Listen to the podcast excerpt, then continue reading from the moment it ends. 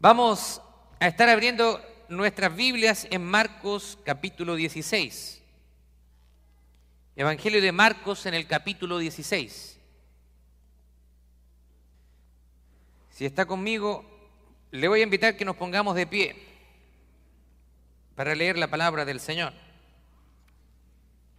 Vamos a leer Marcos capítulo 16, versos 1 al 8. Vamos a leer ocho versículos el día de hoy. Así que si está conmigo le vamos a dar lectura a la palabra del Señor en el nombre del Padre, Hijo y Espíritu Santo. Dice, cuando pasó el día de reposo, María Magdalena, María, María la madre de Jacobo y Salomé compraron especias aromáticas para ir a ungir el cuerpo de Jesús. El primer día de la semana, muy temprano, en cuanto salió el sol, fueron al sepulcro y unas a otras se decían, ¿quién nos quitará la piedra para entrar al sepulcro? Pero al llegar vieron que la piedra había sido removida, a pesar de que era muy grande. Cuando entraron en el sepulcro, vieron que en el lado derecho estaba sentado un joven vestido con una túnica blanca. Ellas se asustaron, pero el joven les dijo, no se asusten, ustedes buscan a Jesús, el Nazareno, el que fue crucificado. Él no está aquí, ha resucitado. Miren el lugar donde lo pusieron, pero vayan ahora y digan a sus discípulos y a Pedro que Él va delante de ustedes a Galilea. Allí lo verán, tal y como Él les dijo. Ellas se espantaron y temblando de miedo salieron corriendo del sepulcro. Y era tanto el miedo que tenían que no le dijeron a nadie. Tome asiento, por favor. Feliz día de Pascua de Resurrección. Estamos celebrando un evento trascendental en la historia de la humanidad.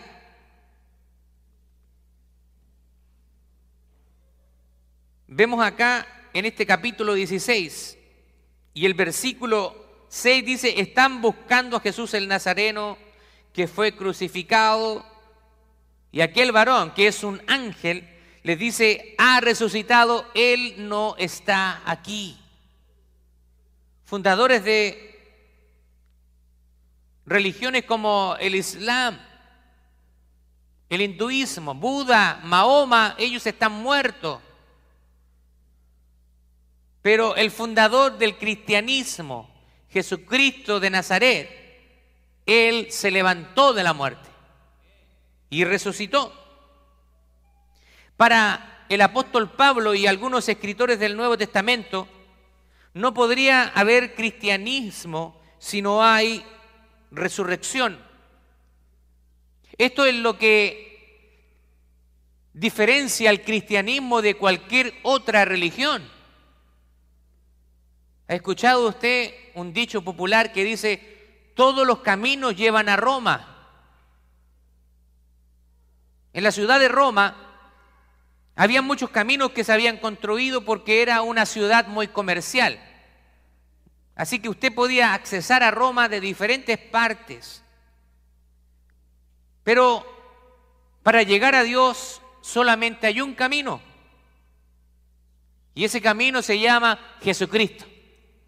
Él mismo lo declaró. Él dijo, yo soy el camino, yo soy la verdad y yo soy la vida y nadie puede ir al Padre sino solamente a través de mí. Así que esta es una de las fechas más importantes en cuanto al cristianismo que celebramos. Nosotros celebramos todos los domingos, el primer día de la semana celebramos a Jesús, pero este día en particular es un día que está en el calendario, donde recordamos la última semana de nuestro Señor, su pasión, su muerte, su resurrección. Usted va a prender la televisión y va a ver eh, películas. Ayer estaban proyectando por diferentes canales Jesús de Nazaret, Juan, Pablo, Pedro, diferentes episodios que se relatan en, en la Biblia. Ahora, si yo le hago una pregunta, ¿por qué vinimos a la iglesia hoy? ¿Por qué usted vino aquí hoy? Tenemos una, hermosa asistencia.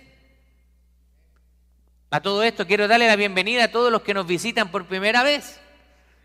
Siéntanse en casa, siéntanse bienvenidos. Pero ¿por qué usted viene hoy día específicamente a la iglesia? ¿Sabe por qué? Porque usted sabe que hay un hombre que se levantó de la tumba. Y es un hecho realmente importante, impresionante y digno de celebrar. Ahora, tenemos que ser muy claros con respecto a esto. El tema que depende del cristianismo es la resurrección de Cristo y es la base de la fe cristiana.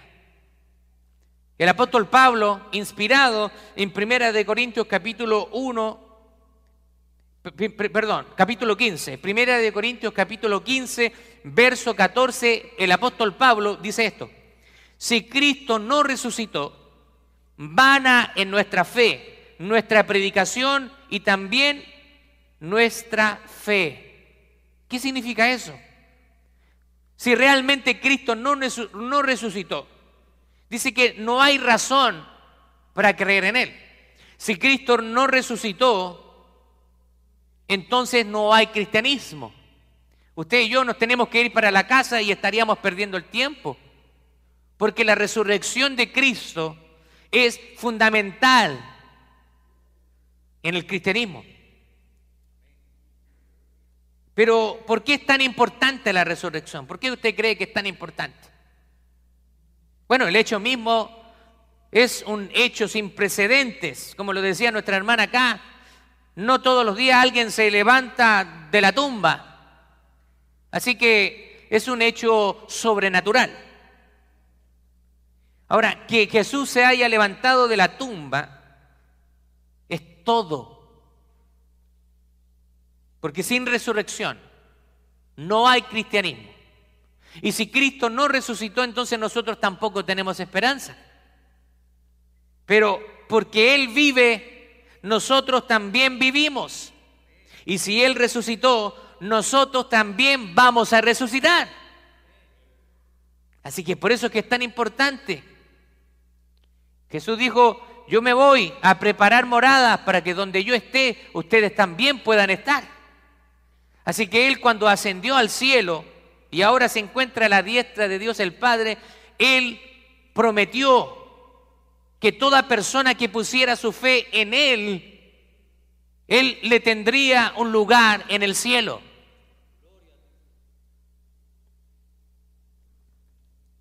Sin la resurrección de Cristo, la cruz no tiene poder ni sentido. Pero ¿sabe qué?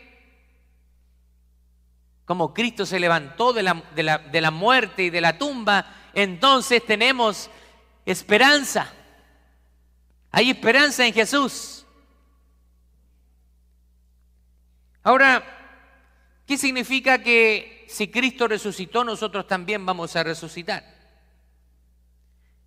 De los que estamos acá, ¿alguno de nosotros puede escaparse de la muerte? ¿Alguno de los que están acá declara ser inmortal? Yo, eh, suena un poco absurdo, pero lo quiero resaltar. Ninguno de nosotros tiene la vida asegurada. Usted no sabe lo que puede pasarle mañana. Hay gente saludable que no tiene ninguna enfermedad y muere en un accidente de tráfico.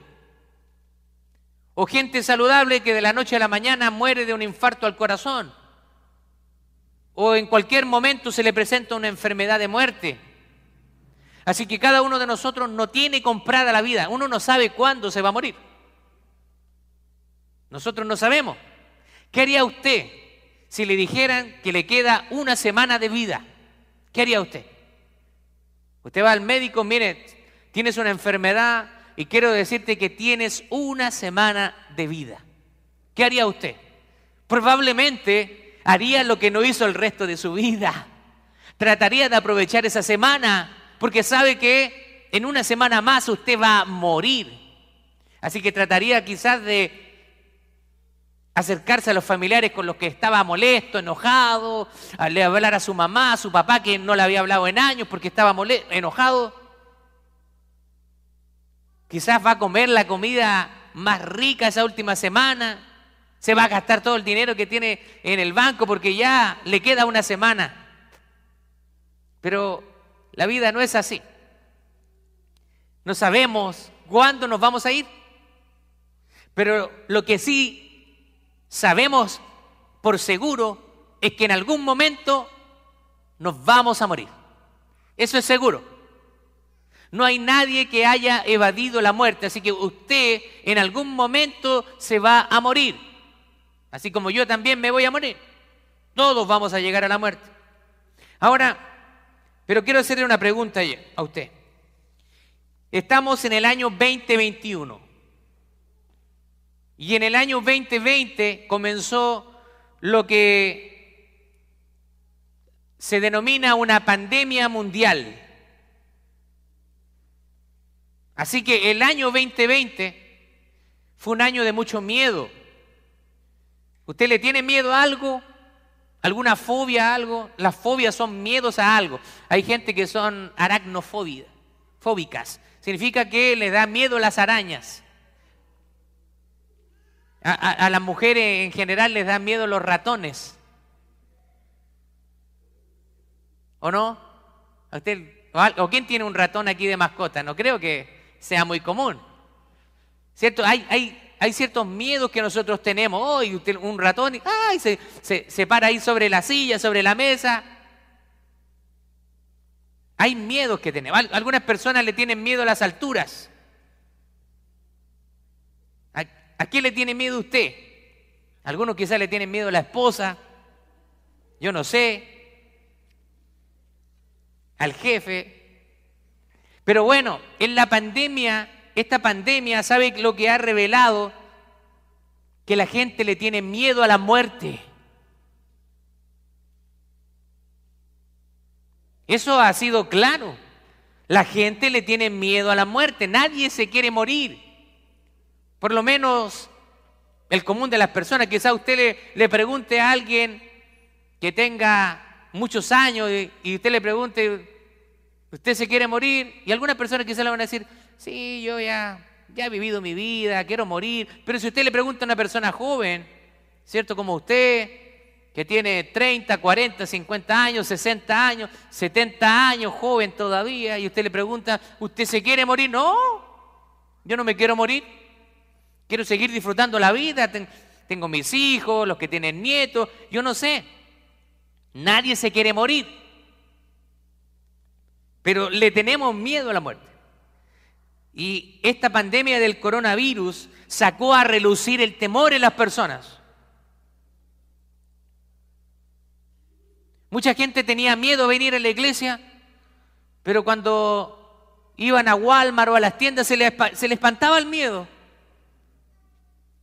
Es muy, algo muy raro. Pero ¿sabe qué? E, ese miedo a la muerte es cuando nosotros no tenemos seguridad de dónde nosotros nos vamos después de que morimos.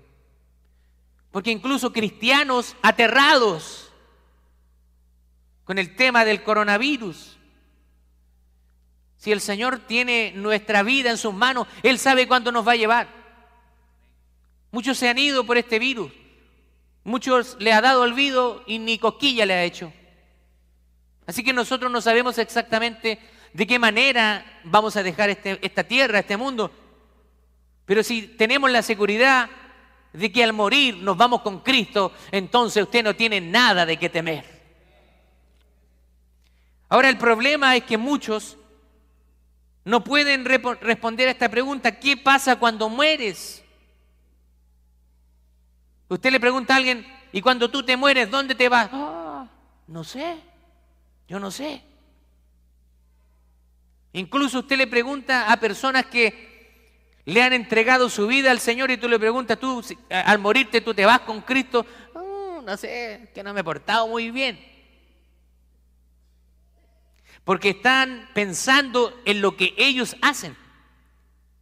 Y no están pensando en lo que Cristo hizo. ¿Sabe por qué?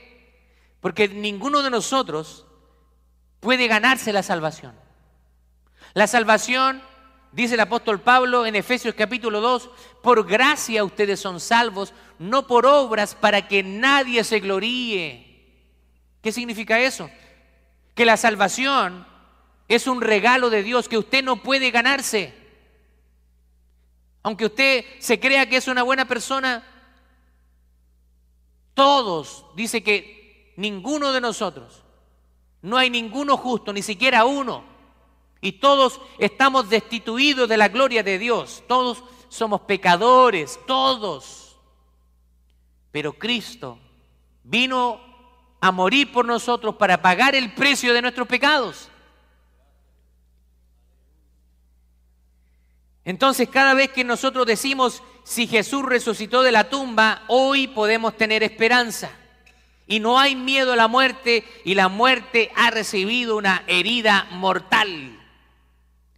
Para nosotros es muy difícil entender cómo, cómo nosotros podemos llegar al cielo sin tener que hacer nada. Es que nos enseñaron así. De hecho, hay pocas cosas que son gratis. En nuestra mentalidad humana, nosotros estamos pensando que hay algo que yo tengo que hacer para, para ganar algo.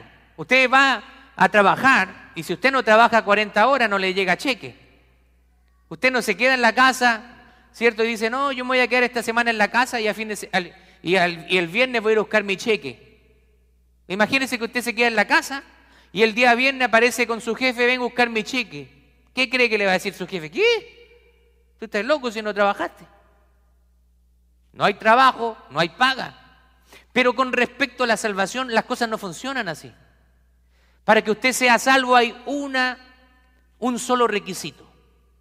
Y ese único requisito es poner su fe en Jesús. Ah, pastor, pero yo pensé que también tenía que hacer muchas cosas. No, la salvación es solo por gracia. Usted pone su fe en Jesús y Él lo salva en ese preciso momento. ¿Usted cree que cuando alguien es salvo, esa persona va a cambiar inmediatamente? No es lo habitual. Por eso que el Señor va tratando con nosotros, nos va enseñando día a día. Yo recuerdo que cuando me entregué mi vida al Señor, el Señor tuvo un proceso conmigo. Quizá hay personas que reciben a Cristo y al otro día son otras personas totalmente diferentes. Pero hay otras personas que tenemos, nos cuesta entender las cosas. Dios tuvo que hacerme entender muchas cosas durante un periodo de tiempo y, todavía Dios sigue eh, tratando y transformando mi vida porque somos imperfectos. Mire lo que dice Juan capítulo 11 versos 25 al 26. Le dijo Jesús, yo soy la resurrección y la vida, y el que cree en mí, aunque esté muerto, vivirá. Y todo aquel que, que vive y cree en mí, no morirá eternamente. ¿Crees esto? En este pasaje Jesús resucita a Lázaro. Si usted conoce o ha visto la película de, Jesús o ha, leído la Biblia, usted se va a dar cuenta de que Jesús tenía un amigo que se llamaba Lázaro y que él murió y lo habían puesto en un sepulcro. Y cuando Jesús llega, Lázaro ya tenía cuatro días de muerto. Y cuando Jesús se presenta frente a la tumba y le dicen, abran la tumba, las personas que están ahí le dicen a Jesús, oye Jesús, eh, cálmate, relax. Este, este, cuerpo ya, ya está en descomposición, ya lleva cuatro días muerto, su cuerpo se está descomponiendo. Olía. Y Jesús le dice, no les he dicho que si creen verán la gloria de Dios. Y Jesús llama a Lázaro, le dice, Lázaro, sal fuera. Para sorpresa de todos esos espectadores, sale Lázaro y era común que los vendaran. Así que Lázaro salió todo vendado. Yo creo que las personas que están ahí, los que le vieron morir, los que habían sentido el olor a putrefacción del cuerpo, cuando ven salir a Lázaro se quedaron estupefactos, sorprendidos. Y Jesús dice, desátenle. Ese evento tiene que haber sido impresionante.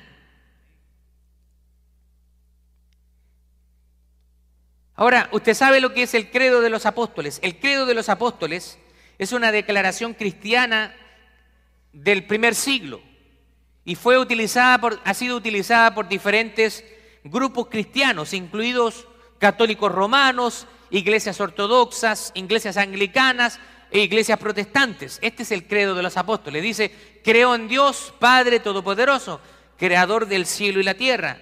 Creo en Jesucristo, su único, su único Hijo, nuestro Señor, que fue concebido por obra y gracia del Espíritu Santo.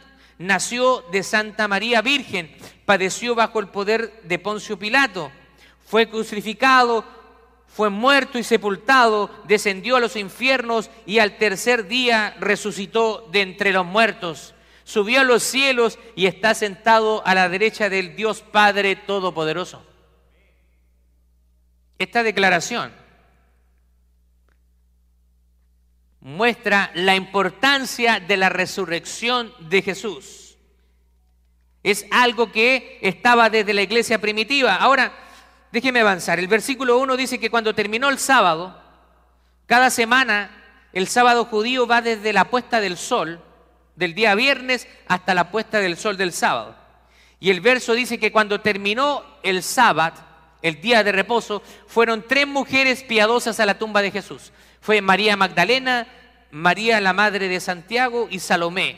Y dice que compraron especias para que pudieran ungir el cuerpo y preparar el cuerpo para el entierro. E, estas eran unas costumbres judías.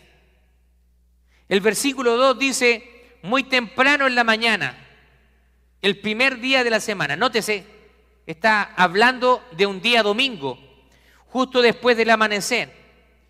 Y, ellas se recordaron de un detalle menor. Iban caminando, oye, pero ¿quién nos va a abrir la tumba? ¿Quién nos va a abrir la sepultura?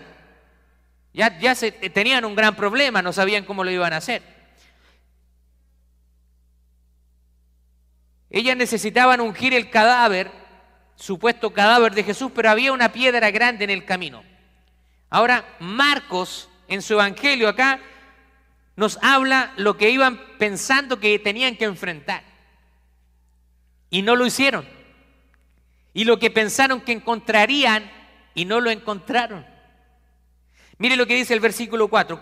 Pero cuando miraron hacia arriba, vieron que la piedra que era muy grande había sido removida. Ahora, ya el hecho de que la piedra haya sido removida ya era un hecho impresionante, porque eran piedras muy grandes, tenían que ser movidas por decenas de hombres. Ahora, el sepulcro también estaba siendo resguardado por soldados. Miren lo que dice el versículo 5. Cuando entraron en el sepulcro, vieron a un hombre, a un joven sentado al lado derecho, cubierto de una ropa blanca, y se espantaron. O sea, están viendo a un ángel y se espantaron.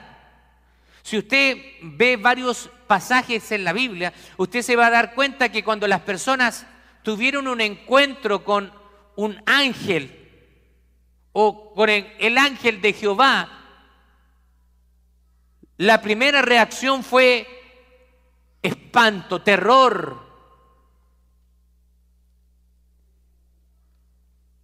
Ahora, en el relato que de la misma resurrección de Lucas, Lucas dice que encontraron la piedra removida, pero que no encontraron el cuerpo de Jesús. Mire lo que dice Marcos 16, capítulo, versículo 8. Y ellas se fueron huyendo del sepulcro porque les había tomado temblor y espanto, ni le decían a nadie porque tenían miedo.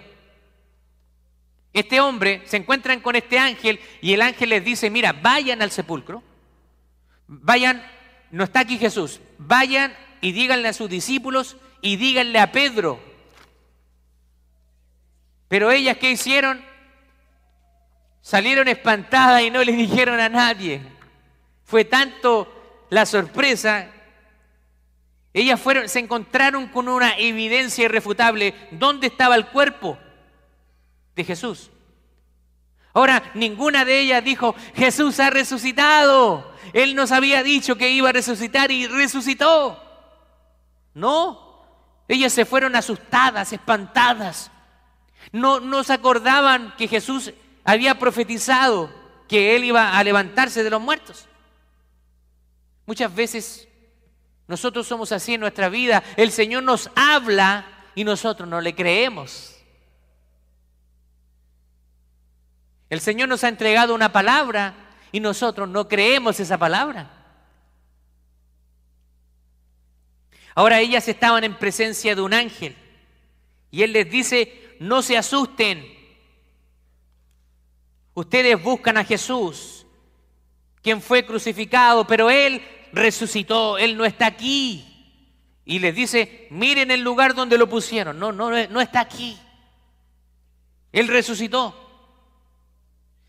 Marcos capítulo 8, verso 31, ocho capítulos antes del, del, capítulo que estamos viendo, dice, y comenzó a enseñarles que era necesario que el Hijo del Hombre padeciera mucho y que fuera desechado por los ancianos, y fuera muerto, y resucitaría después de tres días. Jesús lo había dicho. Ellos habían visto a Jesús hacer milagros, tremendos milagros había multiplicado panes y peces, había estado con sus discípulos, había calmado la tormenta, había resucitado muertos. Pero ellos, a pesar de todas las señales y todas las maravillas que Jesús había hecho delante de ellos, ellos no creyeron que Él iba a resucitar. Nosotros sabemos las cosas que Dios ha hecho en nuestras vidas. Muchas veces somos conscientes de las cosas que Dios ha hecho en nuestra familia, pero aún así dudamos de Dios. Dios no es como nosotros. Si tú quizás tienes un amigo, te falló tu amigo, tu amiga, te falló tu papá, tu mamá, tu abuelita, un familiar. A veces nosotros fallamos como seres humanos. Pero déjame decirte que Jesús no es cualquier hombre. Él es Dios encarnado. Y Él nunca falla. Ellos, ellas habían estado con Jesús. Le habían escuchado decir estas palabras a Jesús. Jesús había predecido su muerte. Y ellas habían escuchado esas palabras, pero ¿sabe qué? Esas palabras no estaban en el corazón. Porque muchas veces nosotros escuchamos, pero esas palabras no entran por aquí y no salen por acá. Muchas veces esas palabras que Dios habla en nuestra vida no llegan a nuestro corazón.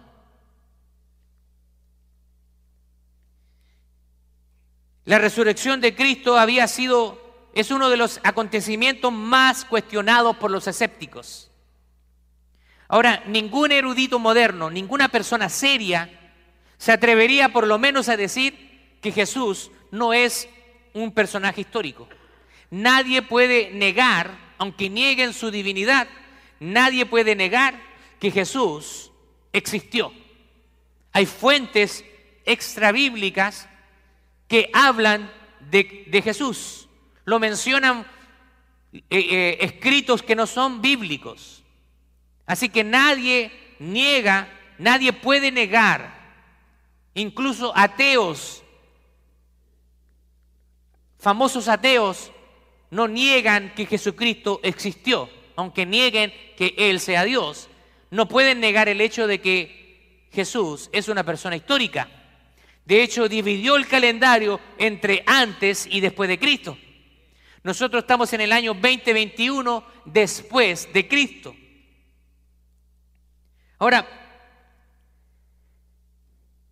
hay diferentes teorías que se han planteado con respecto a, la resurrección de Jesús, porque el hecho, el hecho importante, sabemos que Jesús es una persona histórica, Él existió, nadie puede dudar de eso. Ni siquiera los ateos serios pueden dudar de que Jesús es un personaje histórico. Él existió. Hay evidencia, hay escritos extrabíblicos. Pero el tema que ellos batallan es con respecto a si resucitó o no. Ahí está lo importante, porque que Jesús haya existido y murió da lo mismo, pero que Jesús haya resucitado, eso cambia todo. Porque si Cristo resucitó, entonces Él realmente es quien dijo ser, el Hijo de Dios. Hay lo que existe la teoría del desmayo.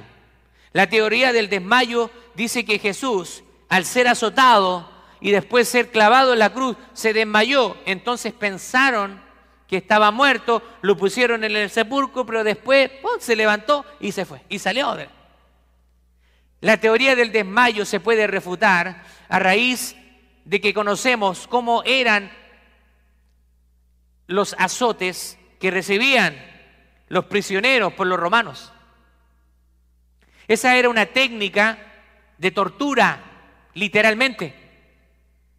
Los látigos romanos era una madera donde tenía amarradas cuerdas de cuero y al final de cada cuerda tenía trozos de huesos y pedazos de metal. Así que cuando los romanos tomaban ese látigo y golpeaban la espalda de un prisionero y sacaban el látigo, literalmente escarbaban la piel y rompían el tejido. Realmente decir que Jesús se desmayó, nadie duda de que Jesús realmente murió por la tortura que recibió y luego de ser clavado en la cruz. Además sabemos, tenemos otro, otro hecho que científicamente sabemos hoy que sucede cuando a Jesús le clavan la lanza en el costado y dice que sale agua. Eso nosotros ya sabemos por la ciencia moderna, de que eso ya demuestra de que ya estaba muriendo, ya no había más aire en sus pulmones. Otra de las teorías que hay es que los discípulos se robaron el cuerpo.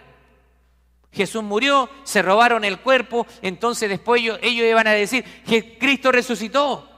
Miren, no está el cuerpo, no hay evidencia. Pero esa teoría también se echa por tierra, porque los romanos, junto con el Sanedrín, sabían que él había dicho que iba a resucitar. Así que la tumba de Jesús había, estaba siendo custodiada por decenas de soldados romanos. Los soldados romanos eran soldados entrenados para matar. Nadie se iba a atrever a levantarse en contra de ellos si no estaban armados. Y sabemos que sus discípulos no eran gente armada. También existe la teoría que se llama la teoría de la alucinación, que mucha gente estaba alucinando y vio a Jesús, de la alucinación colectiva, pero esa teoría también se echa por tierra. Una persona quizás puede alucinar, puede estar viendo algo, pero más de 500 personas Cientos de personas que vieron a Jesús.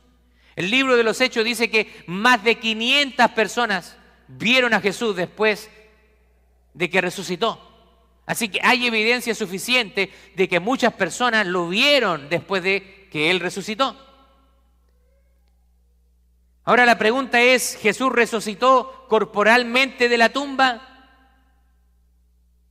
¿O era un espíritu que andaba merondeando por ahí? Jesús resucitó corporalmente. Aquí estamos frente a alguien que está vivo, alguien que come. Jesús dice que después de que resucitó, Él estuvo con sus discípulos y Él comió con ellos. Yo creo que sus discípulos, algunos de sus discípulos miraban a Jesús y decían, ah, ¿estará vivo este o está medio, medio muerto, vivo? ¿Es un espíritu o no? Entonces Jesús, conociendo que, lo que pensaban ellos, les pidió comida. Véanme. Incluso uno de sus discípulos le dijo, si yo no te toco, yo no creo. Y él le dice, ven y ponen tu mano en mi costado. Y cuando ese discípulo llamado Tomás pone su mano en el costado de Jesús, dice que cae de rodillas. Y le dice, Dios mío y Señor mío. Y él le dice, porque me viste, creíste, pero más bienaventurados son los que van a creer y no me verán. Así que usted y yo somos bienaventurados. Yo no he visto a Jesús. Hay quizás gente que dice que, que tuvieron que vieron a Jesús, un, encuentro sobrenatural con Él. No sé, eso no pasó conmigo. Yo, yo no he visto a Jesús cara a cara, pero lo siento en mi vida. Él está en mi vida. He visto cómo Él ha obrado en mi vida, cómo Él ha cumplido lo que Él ha dicho. Así que si usted cree en Él sin haberle visto, entonces usted es bienaventurado. Mire lo que dice el versículo 6. El ángel le dijo, no se asusten.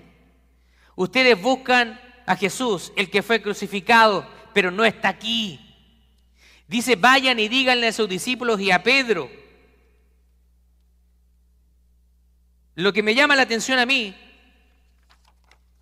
es por qué, el ángel menciona a uno de sus discípulos por su nombre. Dijo, vayan a decirle a sus discípulos y a Pedro. El ángel podría haber dicho, miren, vayan a decirle a sus discípulos, porque Pedro era un discípulo. Pero ¿se da cuenta que en el texto se menciona a Pedro por su nombre? En ese momento eran 11, 11 apóstoles porque ya Judas había desertado. ¿Por qué? ¿Sabe por qué? Pedro tenía mucho que aprender todavía.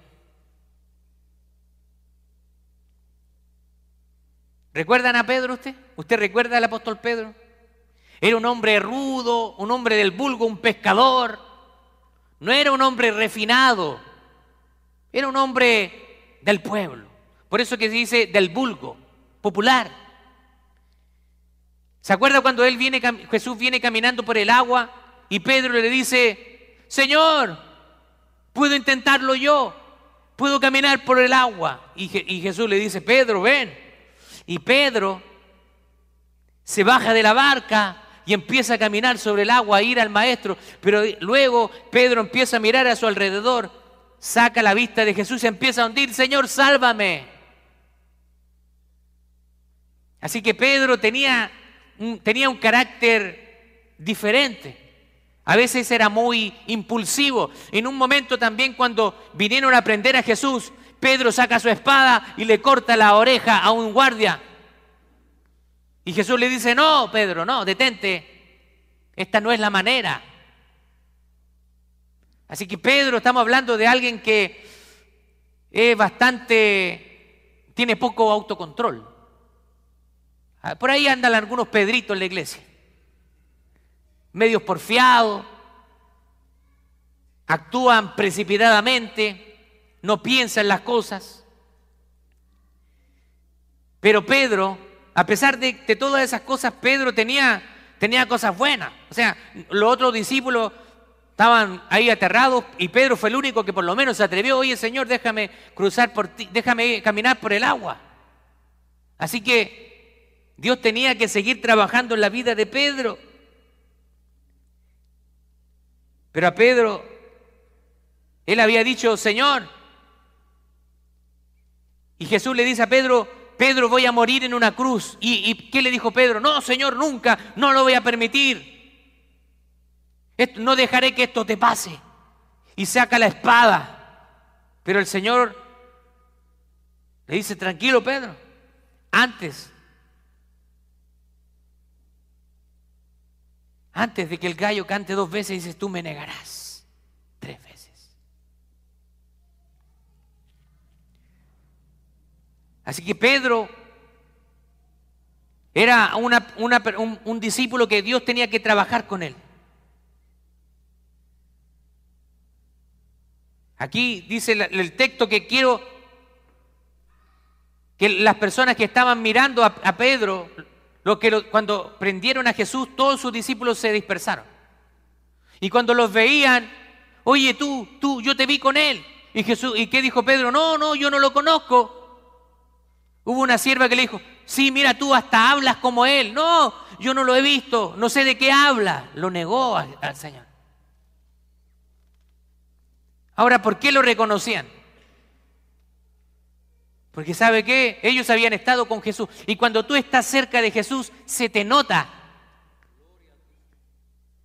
Ellos hablaban como Jesús. Así que se les notaba. Así que Pedro está negándolo. Marcos capítulo 14, verso 30 dice que Pedro le negaría tres veces antes de que el gallo cantara dos veces. Y esa fue la última vez que Pedro vio a Jesús. Imagínense cómo se sentía Pedro. Andaba vagando solo. ¿Qué es lo que hice? Negué a mi Señor. Imagínense cómo se sentía Pedro. Ahora, ¿cuántos de nosotros hemos hecho lo mismo que Pedro? Hemos negado a Jesús no solamente cuando no le confesamos delante de los hombres. Oye, tú eres cristiano. Te dicen en el trabajo, tú eres cristiano. Y usted como sabe que no se porta muy bien. De repente mm, tiene un, una patita en el mundo y una en la iglesia. Mm, no, no, no, es, para tanto, no es tan serio. Mira, yo, voy de repente a la iglesia nomás, pero no, yo no soy cristiano. Sí, me gusta ir a la iglesia. ¿Cuántos de nosotros nos hemos comportado como Pedro? Hemos negado a Jesús. Pero no solamente nosotros lo negamos cuando no hablamos de Él, sino cuando lo negamos con nuestro comportamiento. Sí, yo creo en Jesús, yo creo en Cristo, yo soy un hijo de Dios. ¿Y qué dicen tus vecinos de ti? ¿Qué dicen tus familiares de ti? ¿Qué dicen tus amigos de ti? ¿Eres un buen familiar? ¿Eres un, buen vecino? ¿Un buen trabajador? ¿Qué dicen ellos de ti? Pedro niega a Jesús, dice, Versículo 54, y prendiéndole le llevaron y le condujeron al sumo sacerdote y Pedro le seguía. Cuando prendieron a Jesús dice que Pedro le seguía, a pesar de que tenía miedo, pero quería saber dónde estaba Jesús. Entonces, vuelto el Señor, el versículo 61 dice, vuelto el Señor miró a Pedro y Pedro se acordó de la palabra que él había dicho antes de que el gallo cante, me negarás tres veces. Imagínense, Va Pedro, va siguiendo a Jesús. Y de repente Jesús, amarrado, ¿cierto? Eh, por los, sometido por los romanos, Jesús se ve a mirar a Pedro y Pedro se, y se encuentra en sus vistas. Sus ojos se cruzan. Imagínense Jesús cuando mira a Pedro y Pedro se acordó, pero si él me lo dijo. Yo creo que el, Pedro tiene que haberse sentido avergonzado, triste, con ganas de morirse. Pero ¿sabe qué? Pedro fue redimido por lágrimas. Dice que Pedro se fue y Pedro lloró porque él sabía que le había fallado a Jesús. Pero parece que todo está acabado, parece que todo se terminó. Jesús está muerto. Él está consciente de que fracasó. Él fracasó como discípulo. Él le negó a Jesús. Mire lo que dice Lucas capítulo 24, verso 12 dice, pero levantándose Pedro, corrió al sepulcro y cuando miró adentro vio los lienzos solos y se fue a casa maravillándose de lo que había sucedido.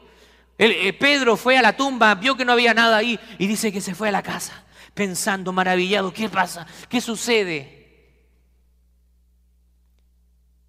Al menos tuvo la valentía de ir al sepulcro. ¿Te das cuenta de lo que hizo Pedro? Él fue a la tumba para ver si Jesús estaba vivo o estaba muerto. Él lo fue a comprobar. ¿Sabe lo que significa eso? Que hay esperanza para nosotros. Hay esperanza para los que se sientan derrotados, para los que están tristes, enfermos, para los que no han tenido un buen año. Hay un, mensaje de esperanza para usted. Así como Pedro, todos nosotros le hemos fallado al Señor. Y no estoy hablando de que cuando no le conocíamos. Porque cuando no le conocíamos se entiende que no teníamos ningún temor de Dios. Hacíamos cualquier cosa y no, no ni siquiera nos sentíamos culpables. Pero no estoy hablando de que cuando no le conocíamos. Estoy hablando que aún conociéndole, le fallamos. Le fallamos cuando mentimos. Le fallamos cuando lo ponemos a Él en un segundo y tercer lugar. ¿Puedo hacerte una pregunta? ¿Tú le has fallado al Señor? ¿Te sientes lejos de Dios? ¿Te sientes como que lo hubieras negado? ¿Alguna vez te has sentido como Pedro? Que estuviste con Jesús, pero te alejaste y ahora no quieres mirarlo a los ojos porque sientes vergüenza. ¿No te sientes digno de ser amado? Mira lo que hizo Pedro. Él corrió a la tumba. Hay esperanza para todos nosotros. Vea el relato de la resurrección de Juan. Dice Juan y Pedro y Juan corren a la tumba, pero Juan es más rápido, así que él llegó primero que Pedro. Juan llega primero, se agacha con los paños que están ahí y comienza a contemplar lo que había sucedido. Quizás has pasado un mal año, el año 2021 quizás va a ser un año que no quieras recordar. Hay muchas personas acá que han perdido seres queridos a raíz de este virus.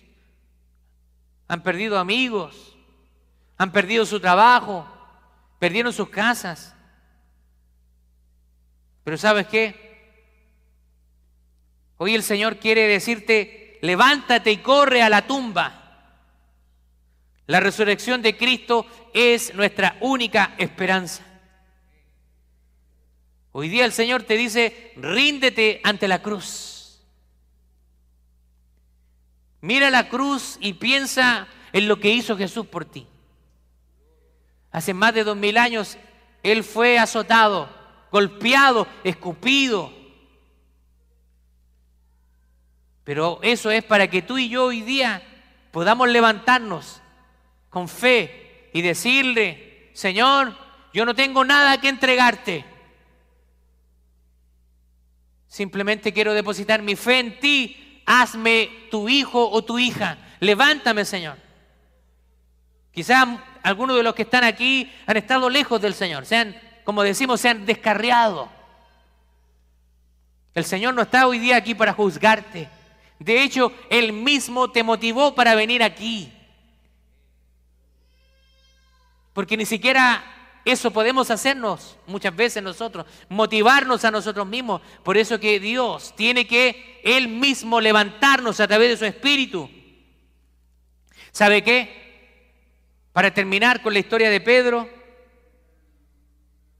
pero Pedro después de que le falló al Señor, Pedro nunca más fue el mismo. Usted puede ver cómo Pedro pasó de ser un cobarde Pasó de ser un hombre cobarde que lo negó y se arrancó a un hombre que estuvo dispuesto a entregar su vida por Jesús. Él murió como mártir. Él murió a causa de Jesús. Después de que le tenía miedo a morir, él estuvo dispuesto a entregar su vida, porque él entendió, ¿qué importa si me muero? Si me voy a ir con mi Salvador? ¿Qué importa si muero, si me voy con Cristo? Porque como dice el apóstol Pablo, porque el vivir es, el morir es ganancia y el vivir es Cristo. Cuando nosotros morimos, nos vamos con Cristo. De eso usted tiene que tener seguridad si usted le pone toda su fe en, en Jesús. El mismo hombre que negó a Jesús Después estaba proclamando que Cristo había resucitado y entregó su vida por él. Ese mismo hombre que le había negado, Dios lo usó con poder. Cuando él predicó en Pentecostés, dice que se, arrepintieron más y fueron bautizados ese día más de tres mil personas. Más de tres mil personas ¿Se da cuenta? Cualquier evangelista, Cualquier evangelista desearía eso, predicar y se convirtiera en tres mil. ¿Se da cuenta de eso? Yo quiero que nos pongamos de pie. Vamos a tener un momento de oración con el Señor.